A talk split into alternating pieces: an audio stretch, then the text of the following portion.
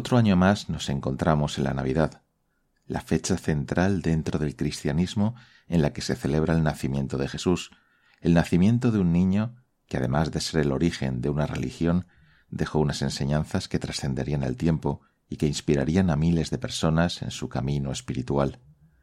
El nacimiento representa el momento en el que el niño nacido, los pastores han acudido a la adoración, y los conocidos como Reyes Magos, Melchor, Gaspar y Baltasar, acuden a rendir pleitesía y entregar sus regalos al Rey del mundo. En el Evangelio árabe de la infancia de Jesús, un Evangelio apócrifo, nos cuentan una historia un tanto distinta de la tradicional que conocemos, quizás más real, o quizás no, porque nadie puede corroborarlo, pero la historia nos dice así. Fue en el año 309 cuando el emperador Augusto ordenó que cada habitante se empadronase en su localidad de origen. Por este motivo, José marchó con su esposa María a Belén, al ser su aldea natal. De camino a la aldea, María tuvo dos visiones que confesó a José. La primera de ellas era que veía al pueblo de Israel llorando y lamentándose, y que estando en la luz no percibían el sol. La segunda es que para los paganos, que habitaban en tinieblas, venía una nueva claridad hacia ellos y se regocijaban de alegría. Llegando a Belén, María se puso de parto, por lo que José marchó en busca de una partera que asistiese. María quedó esperando en una gruta. Al llegar José y la partera, vieron que había un tremendo resplandor dentro de la cueva, y vieron como el niño recién nacido estaba amamantándose de María. Llegaron unos pastores y encendieron una hoguera. También aparecieron legiones angélicas, cuyas voces celestes junto con las terrestres hicieron de la gruta un templo sublime. A los ocho días fue circuncidado y la anciana partera tomó el trozo de piel y otros dicen que fue un trozo del cordón umbilical, lo guardó en aceite de nardo viejo y se lo entregó a su hijo perfumista. Sería María la pecadora la que posteriormente lo adquiriría y con ese aceite ungiría a Jesús. A los diez días fue llevado a Jerusalén y a los cuarenta días al templo para los oficios previstos por Moisés. El día del nacimiento de Jesús, un ángel fue enviado a Persia con forma de estrella. Los magos persas, adoradores del fuego y de las estrellas, estaban de celebración, pero al ver el fulgor de la estrella como un sol, quedaron atónitos. Sus reyes preguntaron a los sacerdotes el significado de aquello y respondieron que era la señal de que había nacido el rey de reyes y dios de dioses. Era una señal de que debían ir a adorarlo y pensaron en tres regalos, tres libras de oro, tres libras de incienso y tres libras de mirra. Al amanecer, partieron con nueve hombres siguiendo la estrella. Cuando llegaron a Jerusalén, Herodes les mandó buscar para comparecer ante él. Les inquirió acerca del motivo del viaje, a lo que respondieron que buscaban al rey nacido en Judea para adorarle y presentarle los regalos. Herodes se atemorizó y pensó en qué poder tenía el recién nacido si había sometido a los persas a la ley del tributo. Despidió a los magos indicándoles que le avisasen cuando encontrasen al recién nacido para que él también pudiera ir a adorarle. Siguiendo la estrella, llegaron a la gruta donde estaba el recién nacido. La estrella se transformó en columna de fuego que señalizó el lugar exacto. Tras presentarse a María y José, entregar los regalos y adorar al niño, María les entregó uno de los pañales de Jesús, que lo recibieron los magos como un presente muy valioso. A su vuelta, los magos informaron a su pueblo de lo acontecido. Celebraron una fiesta encendiendo una gran hoguera a la que arrojaron el pañal, pero al extinguirse el fuego vieron que estaba el pañal intacto, completamente blanco y aún más sólido. Ante tal prodigio lo guardaron con fe y veneración.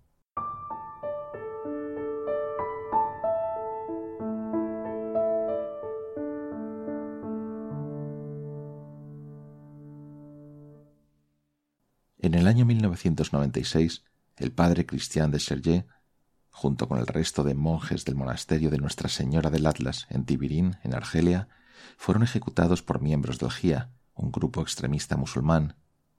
Cristian siempre mantuvo una comunidad abierta, muy integrada con el pueblo argelino.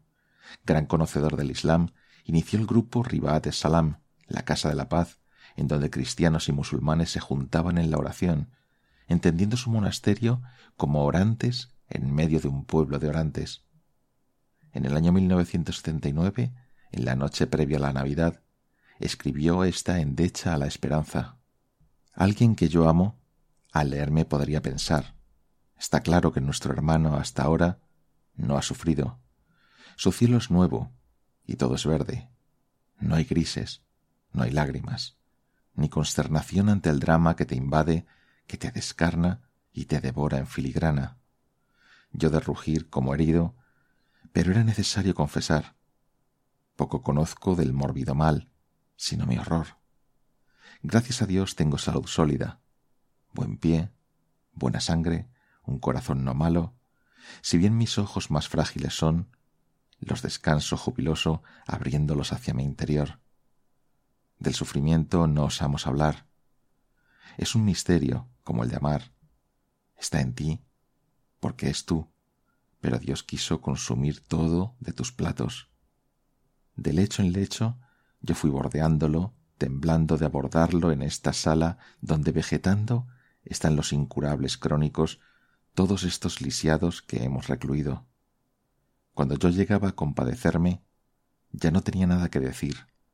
Era necesario convertirlo todo de mi deseo. Aprendí que uno puede sufrir por ser muy pesado recibir el gélido miedo en una sonrisa, la alegría forzada que cree mentir, porque eso es la vida y no morir. Escuchen bien esta endecha que ya no puede esconder la aprensión, los gemidos y su curación y su prójimo que te maldice o que vomita y estar allí la noche, el día, estar solo, sufrir indiferencia, sin horizonte y sin ayuda, cuando la muerte merodea y la escapamos. Querría decir más suavemente el niño maltratado, irreconocible. Sí, lloré por el inocente, como un culpable. Necesitaba limpiar mis ojos. Me quería sentir vivo, pobre, impotente. Allí me instalé, para reclamarle cuentas a Dios por esta tristeza demasiado silenciosa.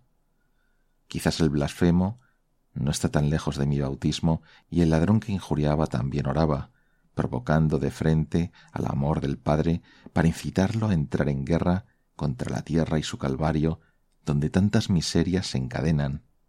Pronto deberá callar. Cuando yo viví mi agonía, porque Él era yo y yo era Él, supe que el hombre es un mensaje para el pasaje, Tú estás allí cerca del moribundo, y al borde de las lágrimas recuerdas lo que él era, lo que hacía, y todos los gestos familiares que no tendrán ya jamás su embeleso. Y él, que ve lo que queda, de ti no espera más que una larga mirada, de tu corazón recibirla ahora al unísono. No busques lo que se muere, los recuerdos serán para más tarde. La vida sobrevive a todos sus dones, yo no sé otra cosa que amarlos. Dejemos que el amor todo lo consuma. Hay cosas peores y me callo. No es bueno atormentarse y escudriñar y lastimar esta otra herida que te corroe la razón. Con alfilerazos y sospechas te sacamos el lugar, pobre tortuga sin caparazón. Te escondes, no hay nadie enfrente. Si gritas al sentimiento, por no decir a la conversación, créeme al menos que tus semejantes son vulnerables. Conozco vidas intolerables ¿Quién puede curar vidas quebradas por la mentira o por las burlas, que se sienten siempre atacadas en su confianza y acusadas?